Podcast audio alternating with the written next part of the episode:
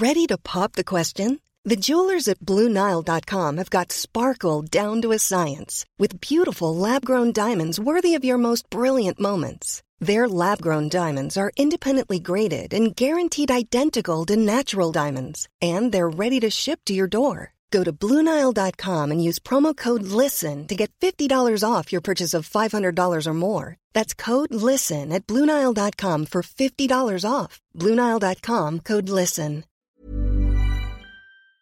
Vous ne le connaissez pas forcément, mais vous allez forcément entendre parler de lui dans les prochains jours. En Afrique, le général Brice Oligui Nguema est le nouvel homme fort du Gabon depuis euh, un coup d'État qu'il a organisé et qui a permis euh, de renverser le président Ali Bongo ce mercredi. Ce coup d'État, c'est le cinquième coup d'État en Afrique francophone en deux ans, ce qui fragilise d'ailleurs euh, la France selon certains.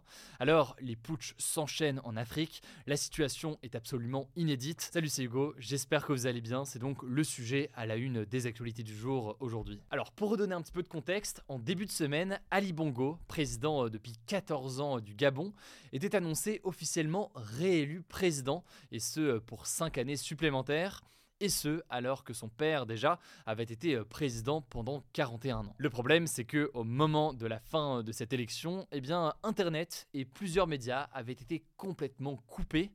L'élection est en fait jugée par beaucoup euh, complètement frauduleuse. Alors, dans la foulée de l'annonce de ces résultats officiels qui donnent Ali Bongo à nouveau gagnant, eh bien, une douzaine de militaires et de policiers gabonais ont annoncé prendre le pouvoir, autrement dit donc réaliser un coup d'État et mettre fin à la dynastie Bongo à la tête du Gabon. Situation donc assez historique puisque euh, ce mercredi dans la soirée, des militaires putschistes ont donc placé à leur tête le chef de la garde républicaine, j'ai nommé le général Brice Oligui Nguema. Il a officiellement été nommé président de la transition. que ce général, il était pourtant considéré comme proche du président, mais il a donc participé à ce coup d'État. Alors ce coup d'État fait beaucoup réagir et il y a beaucoup de choses à analyser, notamment sur la question de l'impact avec la France. Déjà, à l'échelle internationale, il y a eu plusieurs réactions. On peut citer par exemple l'Union africaine, qui est une organisation intergouvernementale donc, euh, qui réunit plusieurs États africains. L'Union africaine a dit condamner fermement la tentative de coup d'État. C'est un coup d'État qui a aussi été euh, condamné par euh, l'ONU, mais aussi condamné par la Chine. Il faut savoir que la Chine est le principal partenaire commercial du Gabon. Ça a été euh, l'un des premiers en fait à réagir à ce putsch. Il a appelé donc les parties concernées à garantir la sécurité du président euh, Ali Bongo. De son côté, et c'est là que c'est intéressant aussi à noter, la France, qui est donc une ancienne puissance coloniale au Gabon, a condamné ce coup d'État. La France a aussi indiqué suivre avec la plus grande attention la situation. A noter au passage que ce coup d'État, il intervient seulement deux jours après que le président français Emmanuel Macron a affirmé que le Sahel, donc une région d'Afrique située au sud du désert du Sahara, faisait face ces derniers mois, je cite, à une épidémie de putsch. Alors ici, Emmanuel Macron ne faisait pas référence au Gabon, puisque le Gabon n'est pas situé au Sahel, mais c'est donc un nouveau pays en Afrique concerné par un coup d'État. Pour résumer, ces trois dernières années, les coups d'État se sont multipliés en Afrique. On peut citer par exemple le Mali qui a fait face à un putsch en 2020 et en 2021. On peut citer aussi le Soudan et la Guinée qui en ont chacun eu un fin 2021. Le Burkina Faso, de son côté, a connu deux putschs en 2022. Et plus récemment, c'est le Niger, on en a beaucoup parlé euh, sur la chaîne, qui a fait face à un coup d'État. Et là d'ailleurs, c'est intéressant de noter que tous les pays que je viens de citer, sauf le Soudan, ce sont d'anciennes colonies françaises. Alors, pour Vincent Crouzet, interrogé par euh, le magazine L'Express dans un article que je vous mets en description, qui est spécialiste de l'Afrique et ancien collaborateur de la DGSE, qui est le service de renseignement euh, en France, les militaires gabonais ont pris exemple sur ce qui s'est passé au cours de ces dernières années dans d'autres pays et d'autres pays d'ailleurs pourraient suivre là aussi dans euh, les prochains mois. Maintenant, évidemment, il faut noter qu'il y a des éléments de nuance, notamment sur la question du rapport avec la France. Au Niger, il y a eu des manifestations contre le gouvernement français et contre les liens du gouvernement français avec le régime qui était en place au Niger. C'était la même chose au Burkina Faso. On avait eu des manifestations contre le gouvernement français et contre la présence française au Burkina Faso. Pour l'instant, au Gabon, euh, ce n'est pas le cas. On n'a pas observé de manifestations euh, de cette sorte. Par contre, il faut savoir que sur place, eh bien, le gouvernement français est là aussi eh bien, euh, critiqué par une partie de la population, notamment parce que le président de la République française, Emmanuel Macron, avait rendu visite au président Ali Bongo il y a quelques mois, et ça avait été vu par une partie de la population comme une sorte de soutien implicite au président Ali Bongo. Maintenant, attention, certes, il y a une succession de coups d'État ou de putsch ces dernières années, mais c'est toujours des situations qui ont quand même leur particularité. Ici, par exemple, au Gabon, ça fait suite directement à une élection qui est jugée frauduleuse. Mais alors, quelle est la conséquence de ce putsch sur la présence française au Gabon? Déjà, ce qu'il faut savoir, c'est que la présence française, elle est importante. Il y a une présence d'un point de vue économique, avec un certain nombre de grandes entreprises françaises, de grandes multinationales qui sont euh, présentes au Gabon, environ 80 euh, filiales d'entreprises françaises comme euh, Total Energy ou encore des groupes miniers. Par ailleurs, il y a une activité militaire française au Gabon aujourd'hui.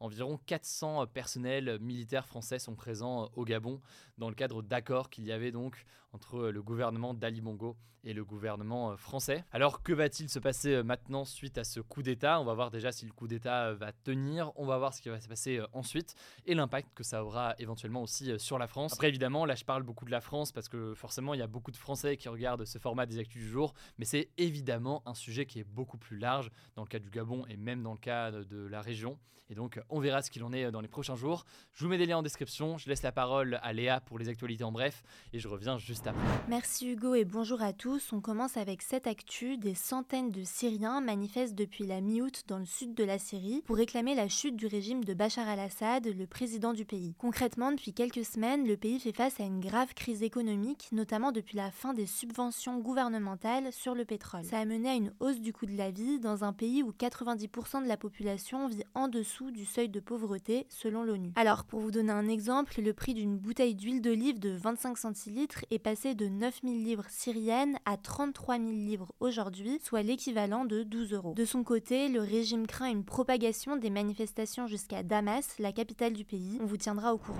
Deuxième actu, les trottinettes électriques en libre service à Paris ne seront plus disponibles à partir de ce jeudi soir. Les trottinettes individuelles restent néanmoins autorisées à Paris. Cette décision, elle fait suite à un vote qui avait eu lieu début avril à Paris, au cours duquel près de 90% des Parisiens avaient voté pour leur interdiction. Bon, ce chiffre reste à nuancer puisque seulement 8% des Parisiens avaient participé au vote. Alors les trottinettes électriques qui étaient dans la capitale ne vont pas être détruites, mais elles seront redéployées en France et en Europe, et notamment à Lille, où plus de 1500 trottinettes sont attendues dans les prochains mois. Troisième actu, le ministre des Transports Clément Beaune a annoncé ce mercredi dans un entretien à l'Obs vouloir, je cite, instaurer un tarif minimum pour les billets d'avion en Europe. Le but serait de lutter contre les prix bas proposés par certaines compagnies aériennes, parfois même plus bas que le train, alors que les avions sont bien plus polluants. Alors, Clément Beaune a expliqué que cette proposition serait soumise à l'Union européenne dans les jours à venir, et pour le moment, on ne connaît pas encore le tarif minimum que souhaite mettre en place le gouvernement français. Quatrième actu, 156 plaintes sont déposées en moyenne tous les jours pour des agressions sexuelles dans les transports en commun parisiens depuis 2020, selon une note de la préfecture de police de Paris. Concrètement, ça revient donc à plus de 57 000 plaintes depuis 2020. Et ce chiffre est possiblement sous-évalué, notamment parce que certaines victimes ont l'impression que porter plainte est inutile. Dans cette note de la préfecture de police, on apprend que les agressions sexuelles dans les transports en commun ont doublé depuis 2011.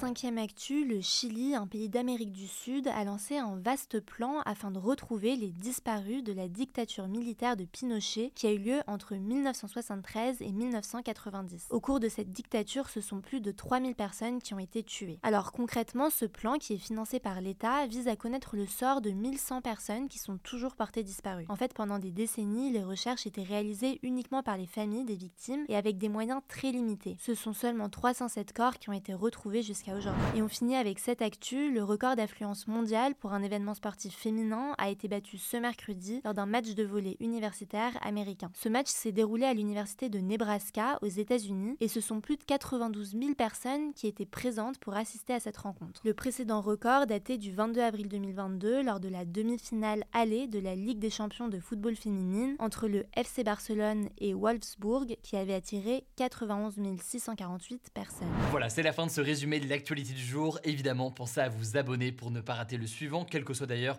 l'application que vous utilisez euh, pour m'écouter. Rendez-vous aussi sur YouTube ou encore sur Instagram pour d'autres contenus d'actualité exclusifs. Vous le savez, le nom des comptes, c'est Hugo Décrypte. Écoutez, je crois que j'ai tout dit. Prenez soin de vous et on se dit à très vite. When you need mealtime inspiration, it's worth shopping Kroger, where you'll find over 30,000 mouthwatering choices that excite your inner foodie. And no matter what tasty choice you make, you'll enjoy our everyday low prices, plus extra ways to save, like digital coupons worth over $600 each week. You can also save up to $1 off per gallon at the pump with fuel points. More savings and more inspiring flavors make shopping Kroger worth it every time. Kroger, fresh for everyone. Fuel restrictions apply.